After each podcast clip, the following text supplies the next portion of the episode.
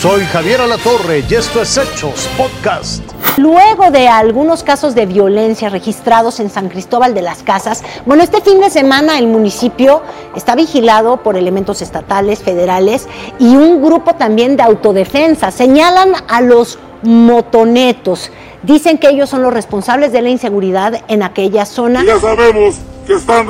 Es un supuesto grupo de autodefensa que pretende dar paz a San Cristóbal de las Casas y limpiar a la ciudad de los motonetos. No somos ningún cártel. Bastante tenemos con los pinches motonetos. Ya estamos vigilando. Por eso, nosotros como autodefensa cuidaremos y velaremos por la paz. Los motonetos es un grupo delictivo que actúa en la ciudad. Se les vincula con diversos ilícitos. El especialista chiapaneco Gabriel Aragón Esquinca, conferencista internacional certificado en seguridad y prevención del delito, los ha estudiado desde que en 2020 se tuvieron los primeros reportes del actuar de estos sujetos. La mayor productividad de operaciones que ellos tienen es dentro del narcomenudeo, el tráfico y traslado de armas, vehículos robados, robos a transeúntes, robos a comercio. Han puesto de cabeza al municipio, pero la población también reconoce a otros grupos que se pelean entre sí por diversos conflictos. Son varios grupos que le llaman motonetos, otros le llaman los machetes y otros, este, no sé qué otras organizaciones. Pues desde ahí empezó este problema y sobre todo hay conflicto de intereses. Que hoy por hoy San Cristóbal de las Casas se ha visto envuelto y vulnerable en una serie de delitos cometidos por ellos. No, no podemos decir que son pandilleros. Hay dos líderes motonetos detenidos, Pablo y Cecilio N., y con el objetivo de liberarlos se han registrado actos violentos protagonizados por sus seguidores. Apenas el lunes 17 asesinaron a Jerónimo Ruiz, reconocido líder artesano, pero también presuntamente vinculado a los motonetos. El crimen generó enfrentamientos durante horas y en los disturbios murieron dos personas. Desde entonces, entradas y salidas de esta ciudad están blindadas con policías. También se creó la Mesa de Seguridad Ciudadana, en donde se pretende que miembros de la sociedad civil participen en las estrategias de seguridad. Alberto Chamelira, Fuerza Informativa Azteca.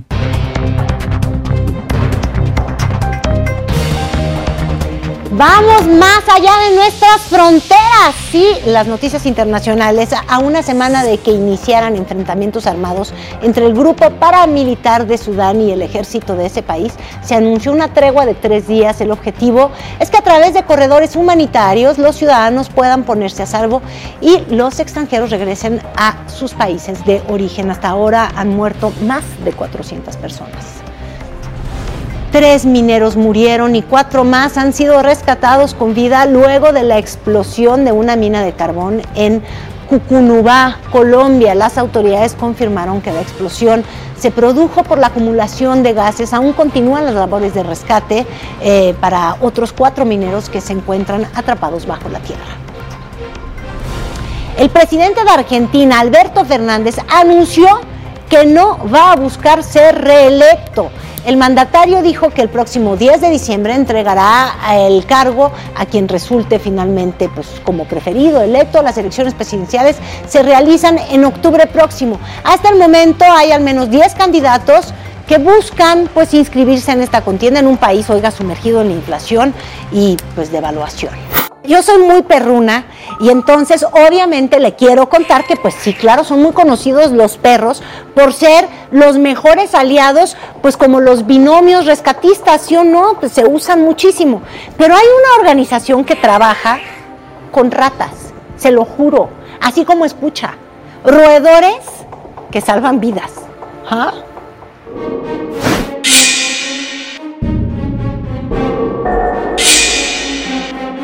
¿Repudio? ¿Asco? Para Apopo, una organización de origen belga sin fines de lucro, son héroes. Damos a ratas gigantes africanas y perros en nuestra base de Tanzania eh, para la detección de minas terrestres y tuberculosis. No, no son ratas de cañería ni nocivas para la salud. Estos roedores parecidos a un tlacuache y muy inteligentes están bajo la supervisión de profesionales. Todas las ratas son criadas y entrenadas en nuestro centro en Morogoro, Tanzania. Y las ratas suelen tener una longitud corporal entre 25 y 45 centímetros y pesan entre 1 y 2 kilos. Entrenamos a las ratas entre nueve meses y un año eh, para asociar el olor de explosivo o tuberculosis con una recompensa. Y pues una vez acreditadas, las ratas trabajan entre 4 y 5 años antes de jubilarse. En los 25 años que Apopo lleva operando con perros y ratas, los resultados son más que alentadores. Apopo tiene operaciones actualmente en ocho países. Han detectado 25.000 casos de tuberculosis, han detenido 200.000 potenciales casos de la enfermedad, han destruido más de 150.000 minas terrestres y artefactos explosivos, y con ello vuelto zonas seguras más de 80 millones de metros cuadrados de tierras en diferentes naciones. Estamos detectando minas terrestres en Angola y en Camboya y tenemos presencia en Zimbabue y ayudamos a encontrar tuberculosis junto con más de 100 clínicas públicas en Tanzania, Mozambique Etiopía. En desastres como terremotos hemos visto la invaluable labor que realizan los perros. Pero oiga, en un futuro no muy lejano, las ratas podrían convertirse en las nuevas, mejores amigas del hombre. Actualmente entrenamos las ratas haciéndolas buscar un objetivo humano en una habitación que simula una víctima en un edificio colapsado. Las ratas tienen una mochila que está equipada con una cámara de vídeo, un micrófono y un transmisor de ubicación. En estos momentos estamos intentando reducir el tamaño de la mochila y añadirle tecnología en las próximas versiones. Y para los defensores de los animales, mm, mm, no se preocupen, ninguna rata o perro han muerto en entrenamiento, y menos en el cumplimiento de su deber. La mayoría de nuestras ratas viven entre los 6 y 8 años y ninguna de nuestras ratas ha muerto como resultado de su trabajo. Históricamente las ratas han tenido una percepción negativa y una reputación injustamente mala, pero les puedo asegurar que las ratas son animales inteligentes y que salvan vidas. Ahora que conoce esta historia, ¿cambió su percepción?